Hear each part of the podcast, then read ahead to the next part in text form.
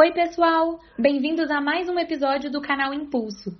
A entrevistada de hoje é Lu Simão, fundadora da Eu Sou AB, estúdio criativo, e da Lu Simão Atelier, onde ensina a pintar em aquarela. Ao longo da entrevista, vamos conversar sobre o que a fez empreender, as adaptações ao longo da pandemia e a importância de se conhecer negócios para alguém que queira viver da própria arte. Não esqueça de nos seguir no Spotify, no YouTube e no Instagram, arroba. Vamos lá?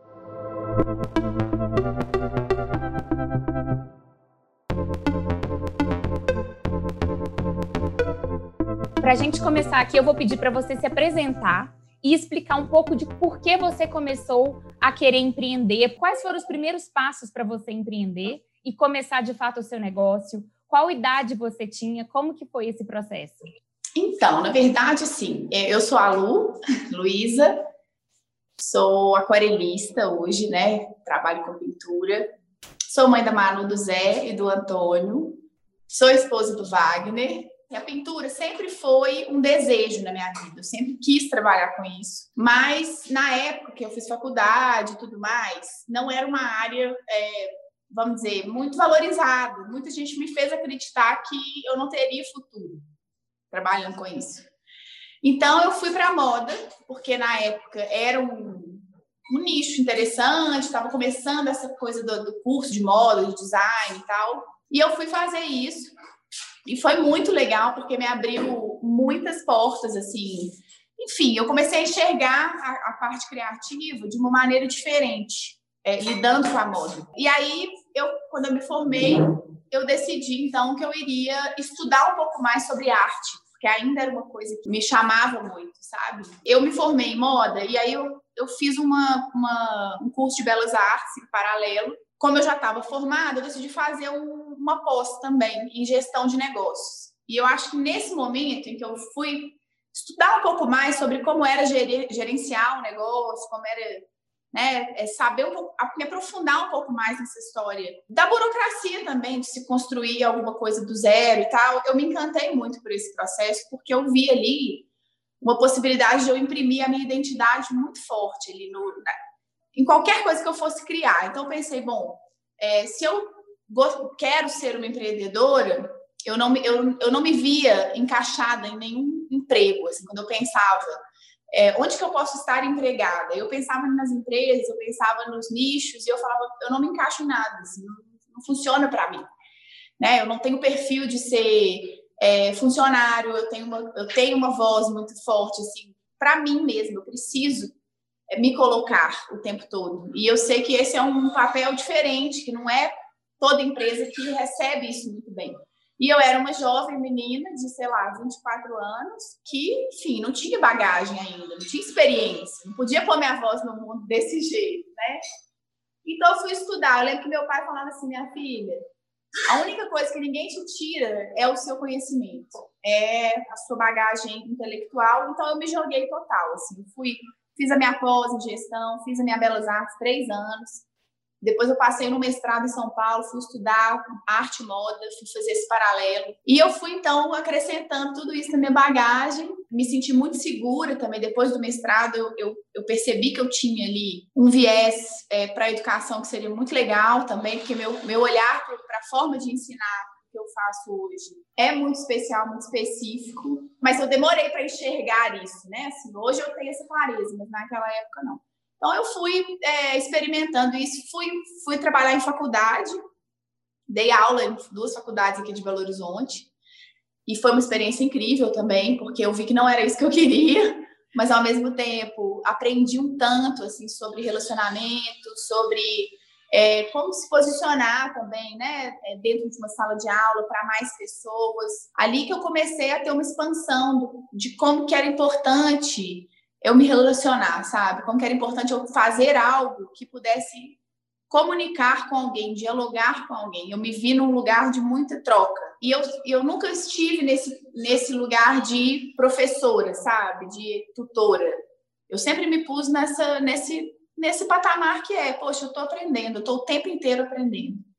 E Eu acho que essa é uma característica muito forte de um empreendedor, é se colocar nessa posição, né, que é de todo dia eu tenho algo novo para trazer para o meu negócio, para trazer para o olhar que eu tenho sobre as coisas que eu faço, para a nossa dinâmica de trabalho, para a perspectiva que eu tenho de futuro. E esse aprender é muito estimulante para mim. É algo que me faz assim, acordar todo dia, sentar na minha prancheta, aprender uma coisa nova, projetar uma coisa diferente. É, eu fico pipocando de ideia aqui o tempo inteiro, mas hoje eu tenho noção de que eu preciso materializar, e para materializar requer uma série de outras coisas, outras pessoas, outras, outras propostas. Então, enfim, foi assim que eu comecei a empreender. Quando eu saí da minha, das, das faculdades, né, da, do, da docência, eu comecei a dar aula dentro do meu ateliê. Comecei a, eu trabalhava com moda, com noiva, trabalhei com noiva por seis anos. E o meu ateliê de noiva foi muito interessante porque era um negócio super próspero. Então, era uma época em que estavam é, surgindo alguns novos ateliês dentro da, da, proposta mais tradicional de Belo Horizonte. E quando eu comecei a chegar num ponto muito legal, eu fiquei grávida da Manu e aí me despertou assim muito fortemente essa vontade de, de seguir o meu sonho assim. Virou uma chave na minha cabeça e eu larguei tudo para trás, não de uma forma maluca, mas assim é, eu fui fazendo essa transição, me organizei, fui, né, fiquei um ano transitando entre uma coisa e outra até eu realmente assumir o meu novo negócio, que é o que eu tenho hoje, né? Que hoje já tem outros braços também, mas nunca me vi em outro trabalho, nunca consegui me encaixar no outro padrão, sabe? Então foi mais ou menos isso. Muito legal, Lu. Hoje, quais são suas principais, assim, as principais vertentes onde você trabalha? Então, hoje eu tenho, nós temos duas empresas, né? Nós, que meu marido é meu sócio, nós temos o AB Studio, que é uma empresa de ilustrações infantis, onde eu trabalho mais esse universo lúdico, onde eu tento enxergar essa poesia do cotidiano com as crianças e trazer isso para a pintura de uma forma bonita, leve, né? Uhum. Então, o estúdio hoje é uma, um grande pilar da nossa vida.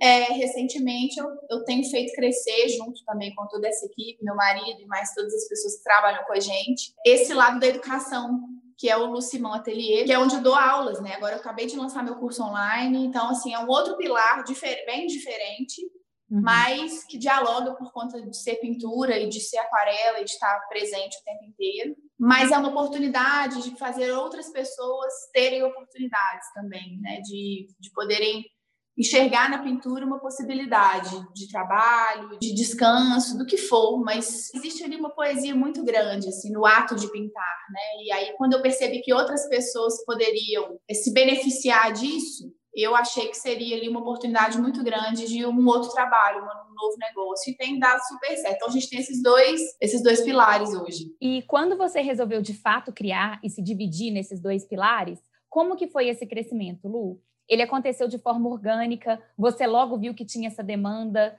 Como que você fez assim? Em quanto tempo e como que foi essa expansão? A B tem vai fazer seis anos agora, né? Que a gente começou a trabalhar com isso. Eu realmente não fazia ideia do que ia ser o futuro.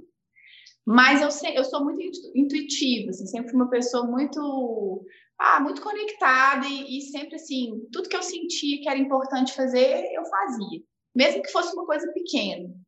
Eu lembro que quando a gente fez uma grande transição na empresa, meu marido falou comigo assim, mas será que vai dar certo? Eu falei, não é será, não vai dar, porque nós vamos fazer dar. Não existe uma certeza, nunca existiu para nós. Existe uma construção diária, sei lá, é, uma vez por ano, normalmente, eu tenho essa sensação de que a gente conseguiu se estruturar um pouco mais. É, tanto em termos de estrutura física, quanto em termos de faturamento. A gente começa a sentir essa mudança, mas que vem acompanhado de uma mudança da maturidade também do trabalho, da forma como você executa, do seu olhar que vai sempre se aprimorando para aquilo. Então, assim, eu não sabia se ia dar certo, mas eu fui sentindo que ia dar certo com o tempo. E eu fui ouvindo as pessoas que olhavam para o nosso negócio. Isso também foi muito importante, assim.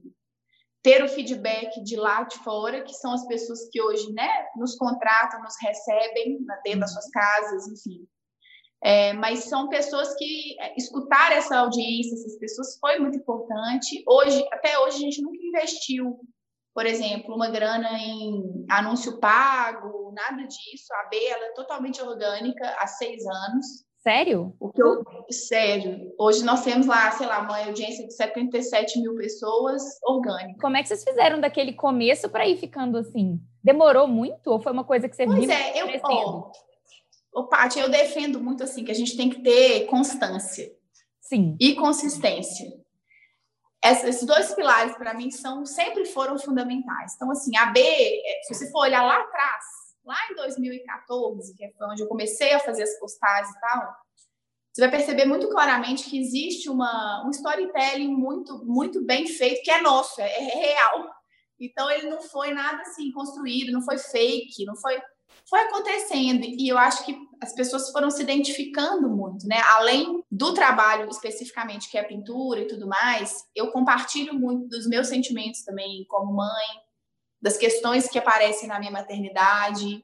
Eu falo que ali não é um Instagram de produto, sabe? É um, é um Instagram de, poxa, de troca, de da minha entrega também, do que eu vivo na minha vida e que eu acho que pode contribuir para outras vivências de outras pessoas. E a B se construiu dessa forma. Então, ali eu acho que tem a questão de ser orgânico, é porque a gente conseguiu mesclar de uma forma totalmente intuitiva. Eu jamais pensei, estudei sobre isso, mas a gente conseguiu mesclar um produto né, de qualidade, que tem um apelo também afetivo muito grande, com esse storytelling que é o nosso, a nossa vida. Né? Por exemplo, uma vez uma seguidora que trabalha com arte terapia, ela falou comigo assim, Lu, como é interessante que depois que seu terceiro filho nasceu, você, você tirou o contorno das suas pinturas, você tirou o lápis.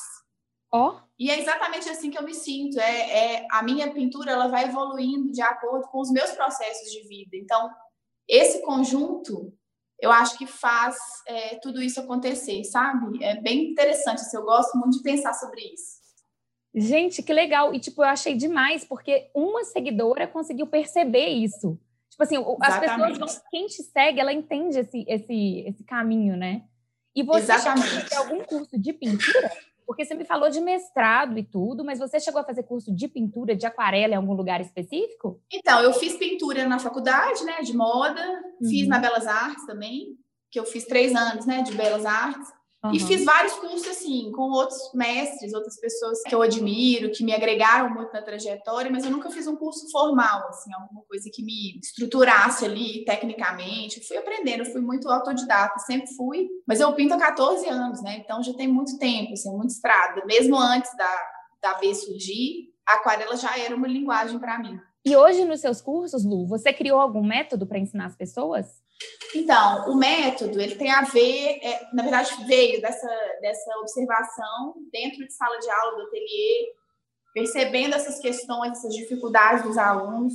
E eu sou muito assim, eu sou um pouco contracorrente. Eu acho que a, a educação clássica, ela é super importante, porque ela embasa os pilares fundamentais, mas chega num ponto em que a gente precisa ter um caminho mais autoral, a gente precisa é, meio que experimentar outras coisas, experimentar novos caminhos. Hoje em dia eu acho que não existem tantas regras. Quem segue muita regra hoje não vai muito longe. A gente precisa dar esse passo a mais. Então o método ele traz isso, ele traz os pilares ah. fundamentais da pintura, obviamente, mas ele é um convite para que esse aluno é, enxergue o seu próprio olhar diante da vida, diante das suas referências, diante das suas interpretações. É sempre uma, uma um estímulo para que ele desenvolva esse trabalho autoral e, e, respeite o seu próprio olhar em relação à sua pintura. É, às vezes fazendo do que ele considera um erro, um problema, numa oportunidade de uma nova linguagem, uma estética diferente, é, então é bem nesse ponto, assim, tem os pilares básicos, mas o foco principal é justamente essa liberdade para criar, pintar, desenvolver. Então é bem isso. Lu, você imagina que uma pessoa ela consiga desenvolver o lado criativo? Você imagina que uma pessoa que não saiba hoje pintar, que ela queira sair mais ou menos do zero, porque ela sente que ela nem tem jeito para coisa, ela consegue desenvolver aquilo? Com certeza. Na verdade, todos nós somos criativos, né? O ser humano é, é um ser criativo. O que acontece é que ao longo da nossa vida, é, esse nosso lado é podado, né? O tempo inteiro a gente tem que cumprir regras, arrumar um emprego, ganhar dinheiro, construir uma família. Então, são muitas regras que acabam nos, é, nos lapidando ali naquele padrão. É difícil ser livre, é difícil você perceber que você é criativo e acreditar nisso, porque todo mundo te fala que você não é. Né? Quantos alunos meus falaram, quando eu era pequeno, meu pai falava que eu não sabia desenhar, que meu desenho era horrível, que era isso e aquilo, e como isso impacta no adulto depois, né? Como isso é, é um ponto negativo e que faz aquela pessoa ter uma autoestima menor. O que eu percebo, já vi, assim, é, né, na vida real aqui com os meus alunos, é que existe esse espaço, que é essa brecha de se permitir. Né? E quando você senta na frente de um papel, pincel, tinta, é, você lida com todas as suas dificuldades, né? Com todas as suas frustrações, porque não é fácil, é difícil. Então é um processo que é muito além da pintura. Ele não tem, ele não tem muito a ver só com a técnica. Ele tem a ver principalmente com esse mergulho nas suas questões emocionais, assim. E é muito bonito, porque realmente é uma transformação. E quando a pessoa começa a se sentir mais apta e perceber que as ferramentas funcionam e perceber que ela dá conta, que ela consegue representar, que ela dá, é possível fazer isso, é possível fazer aquilo, isso se abre de uma forma maravilhosa. Assim. Então, sem dúvida, é possível aprender, mas é lógico que exige essa dedicação, exige uma constância, exige, exige esse olhar que é diariamente treinado para isso, né? Eu costumo dizer que o meu, o meu pilar de estudo, que eu falo para os meus alunos, é, ele tem três momentos, né? O primeiro é o momento da repetição, que é o momento que você vai repetir uma prática para o seu corpo assimilar, para sua cabeça assimilar, para sua mão assimilar. Depois você vai ter uma, um, um, período, uma segunda parte, que é uma parte de aprendizado. Então, é ali você vai se propor a aprender algo novo. Uhum. Você vai ver um vídeo, vai ler um livro, você vai, enfim, você vai se propor a fazer algo que você nunca fez. É, e o terceiro, a terceira etapa disso é o momento da criação, que é você se propor a criar algo novo. Se você é, por exemplo, se você tem qualquer outra profissão, é possível projetar isso no seu dia a dia, no seu cotidiano. Pode tentar construir esses três pilares dentro da sua realidade. Né? O que no seu trabalho que te permite criar? Né? Que novo projeto que você pode. Isso também estimula a sua criatividade de outras formas. Aí nós estamos falando, na verdade, de habilidade artística. Uhum. habilidade artística é uma coisa que você certamente desenvolve, né? Se uma criança aprende a andar, um adulto aprende a pintar. A lógica é a mesma.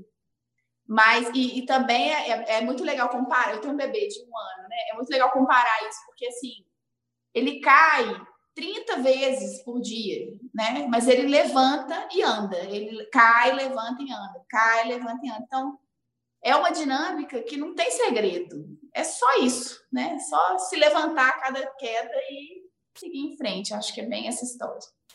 Que legal, Lu. Oh, legal demais. Assim, eu fico ouvindo e fico pensando, será, gente? Muito louco. É, não, eu acho que é um aprendizado, assim, para todo mundo. Acho que é uma dúvida geral muito legal. É. E, Lu, como é que foi agora indo, assim, mais nessa questão que a gente está vivendo, nessa loucura que a gente está vivendo desde março? É, como é que foi esse susto inicial com a pandemia? Como que as duas empresas sobreviveram e estão crescendo nesse período de pandemia? Quais foram as adaptações necessárias? Pois é, primeiro foi um susto, né? A gente não sabia, foi muito incerto. É, eu trabalho com uma agenda antecipada, então assim, eu já eu tinha uma agenda a cumprir até o final do ano, desde o começo do ano.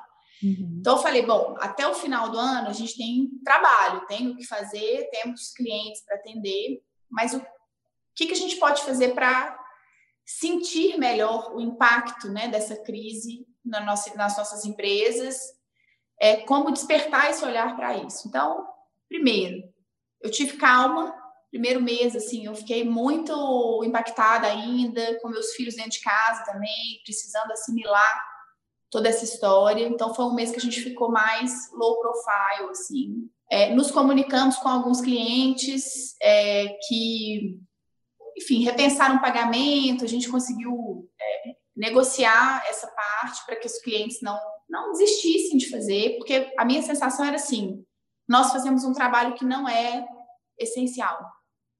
Né? Não está dentro dos serviços essenciais que uma pessoa no meio de uma crise vai precisar. Uhum. E aí uma amiga minha falou comigo assim, Lu, você já pensou que o afeto é um item essencial? E aí quando ela me disse isso, eu falei, gente, como como que é bonito a gente enxergar também o lado humano dos negócios, né? Porque é, todo mundo pensa no faturamento, no dinheiro, no produto, no desenvolvimento disso, daquilo, né? Como que, você, que, que você vai fazer e tal. Mas esse lado afetivo, que sempre foi tão importante para mim, que é lá de todos os nossos trabalhos, é, eu percebi nesse momento que era realmente um item essencial. Então, eu trabalhei em cima disso. Na representação das pinturas, né? O que, que a gente pode trazer dessa experiência, desse momento? Então, assim, as pinturas que eram para, sei lá, aniversário, casamento, tudo mudou, porque não teve mais nada. Então, a gente ressignificou isso junto com eles, foi muito legal, assim. E aí tivemos um, período inicial de um susto, que teve uma queda natural, todo mundo ficou muito assustado, mas assim, do segundo mês em diante, sei lá, de abril em diante, abril, maio, as coisas é, começaram, voltaram a crescer num, num, num, processo até bem acelerado, assim, fiquei até bem surpresa. Mas por, por, por esse pilar que eu estou te falando, por essa questão emocional que eu acho que hoje é muito importante, sabe? Para quem está vivendo essa crise, todos nós estamos, mas é, esse tipo de serviço, de trabalho, ele se tornou aquele quentinho, sabe, no coração, assim, aquela, aquele presente que você quer dar para alguém, que você quer aliviar, talvez, um, ah, uma dor, uma experiência, você quer fazer o nascimento do seu filho ser ainda mais especial, já que não vai ter o convívio com a família, a família junta, né, o nascimento como você gostaria, às vezes não é possível. Hum. Então, assim, eu, eu, eu, tentei trazer isso é, para o nosso trabalho, ou na verdade não é trazer isso, porque isso ele já tem, mas é mergulhar mais a fundo nesse, nesse, nesse conceito mesmo, sabe? Então, fizemos isso. E no, no ateliê, o que aconteceu foi que foi uma grande oportunidade para lançar o curso online, porque já era um plano, e eu tinha duas turmas presenciais que não puderam acontecer por conta da pandemia, então eu já comecei em casa a gravar uns vídeos e, e mandar para o pessoal, para eles começarem a praticar e tal. Mas em um determinado momento eu consegui uma equipe incrível que entrou super profissional junto comigo, falou: Lu, vamos fazer, vamos acontecer, e fomos, fizemos. Porque eu sou assim, eu ponho pé na porta e vou. Então o curso está lindo, assim, tá muito bem feito, muito bem gravado, estruturado, né, todo, dentro de todos os critérios que eu faço questão, porque assim, eu acho que você entra no curso online, você tem que ver a coisa mais linda do mundo, você tem que estar ali no momento de maravilha, assim, momento seu, tem que estar tudo maravilhoso para você. As informações, a estética, a qualidade do trabalho, o resultado que você vai ter. Então, eu prezo muito por isso. E o curso não tinha saído até aqui porque eu tenho três filhos, tinha uma outra empresa enorme para gerenciar, para organizar. E surgiu essa oportunidade de ter alguém ou outras pessoas para me uhum. dar esse apoio. Então foi maravilhoso, assim. Na verdade, eu consegui estruturar melhor a segunda empresa na pandemia. Então, não foi a pintura que mudou, foi a dinâmica da captação desse cliente, foi a dinâmica da lida com esse cliente, foi é, humanizar mais o nosso relacionamento com os nossos clientes, uhum. né? trazer para mais perto. E, Sim. poxa, estamos na mesma situação, né? Então, é, foi isso, assim. Acho que teve mais esse lado é, gerencial e não necessariamente da técnica de pintura. O que você sentiu do consumidor de forma geral? Das pessoas? Os clientes, eles mudaram? Continuou o mesmo tipo de perfil? O que, que eles esperam? Houve uma demanda maior por algum tipo de produto? O nosso cliente é muito. Nós temos um nicho muito específico, né? Então, não, acho que não houve uma variação grande. Tivemos quedas em alguns produtos e aumento em outros, porque, por exemplo, as festas foram suspensas. Então, os produtos que nós tínhamos para essa demanda caiu, obviamente. Mas, por outro lado, tivemos alta de outras coisas, né? De, principalmente, eu achei que muita gente engravidou na pandemia. Então, teve essa, essa, esse impacto, assim, curioso. Então, muito quarto de bebê, muita proposta para parede e tudo mais. Eu tirei as paredes é, fora de Belo Horizonte, eu não faço mais, não sei até quando. por uma questão de segurança para mim, para o meu cliente, tudo mais. Uhum. É, então também essa foi um foi um produto que eu, né, puxei para baixo para ressaltar outras coisas. É, e hoje a gente tem feito um movimento para as pinturas prontas, né? Para as pinturas de fine art, que é uma técnica maravilhosa de impressão, mas que demandam menos tempo de execução e a gente consegue ter um alcance maior com esse cliente e atendê-lo mais rápido. A minha pintura hoje personalizada, né? Minha obra é, original, nós estamos entregando em seis, sete meses. Então, às vezes a pessoa nem tem esse tempo. Às vezes ela me procura com três meses de gravidez e não dá tempo do bebê nascer e ela receber. Nós estamos readaptando o nosso trabalho para um formato talvez mais online, então ter uma loja mais estruturada, que o cliente possa re resolver a sua questão ali, ainda com toda essa história da afetividade, do cuidado, do nosso atendimento personalizado, mas é com uma possibilidade de uma entrega mais rápida.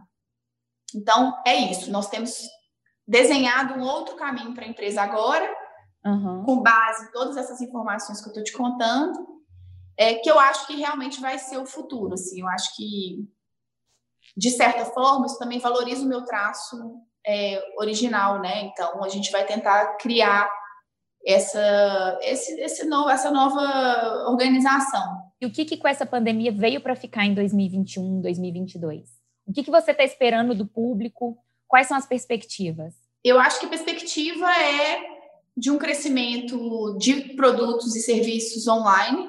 Já era uma demanda grande, eu sempre tive muita resistência, porque eu sou muito assim, sou alma velha, eu falo que sou alma antiga. É, mas a gente tem visto essa demanda muito grande, crescente, então certamente o pilar do digital vai ser algo que vai ficar, com certeza. É, e o grande desafio é como fazer isso ainda com todos os critérios e os valores que a nossa empresa tem. Lu, com tudo que você viveu nesses últimos anos, com todos os aprendizados que você teve, o que, que você diria hoje para alguém que quer empreender? Não só dessa forma como você faz, onde você tem um público, um público muito fiel, e você conseguiu criar essas pessoas que estão próximas a você, ao seu negócio, mas que querem tentar entrar num negócio que é arriscado, que é pintura é arriscado. O mundo da arte é, é arriscado, não é uma coisa que obviamente vai dar certo. É, meu, meu, minha mensagem é que não tem atalho. Eu acho que essa geração que chega agora tem uma fome pelo resultado, pelo retorno, pelo sucesso. E isso é tudo bobagem. Eu acho que tudo que você colhe é fruto dessa construção diária, de cada queda que você tem, de cada vez que você levanta, de cada erro que você comete e de cada forma de, de, de, consertar esse erro que você assume. Não tem atalho mesmo. É, eu acho que existe essa falsa ideia de que é um, é um caminho de linha reta e não é. E não é. Então, assim, quantas vezes eu questionei o meu talento, o meu trabalho, o nosso caminho, quantas vezes eu quis desistir? Foram muitas, né? Não é só a beleza de tudo. É, tem a parte que é difícil pra caramba e as pessoas têm que estar cientes disso. Então, assim, se eu soubesse disso no começo, é, talvez eu entrasse com menos expectativa, talvez eu entrasse com o pé mais no chão. Viva o processo.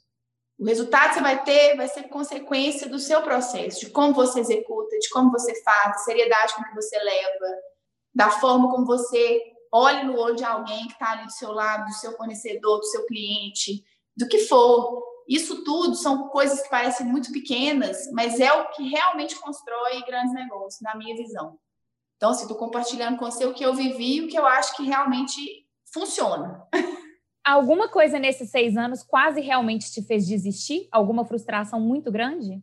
Sim, tive alguns momentos, assim, e como eu trabalho com uma área muito, muito criativa, os bloqueios criativos são muito desestimulantes. Né? Então, hum. às vezes, você tem uma agenda para cumprir, mas não é um processo de direito que você vai lá, executa e pronto. Não, é um processo de inspiração.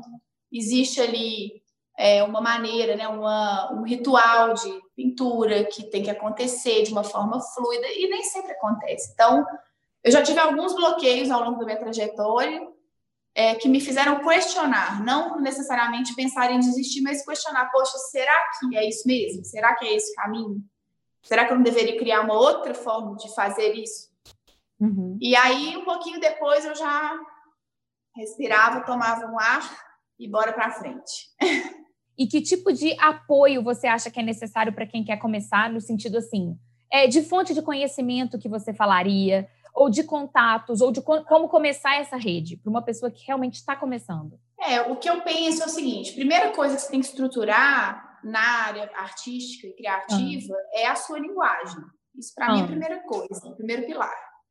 Então essa linguagem ela pode vir dos seus estudos, de cursos que você for fazer com outros artistas que você admira, é, é trazer uma, uma bagagem, um repertório técnico é a primeira coisa. Você tem que ter qualidade, seu trabalho tem que ter qualidade. Então, isso é a primeira coisa, você tem que construir.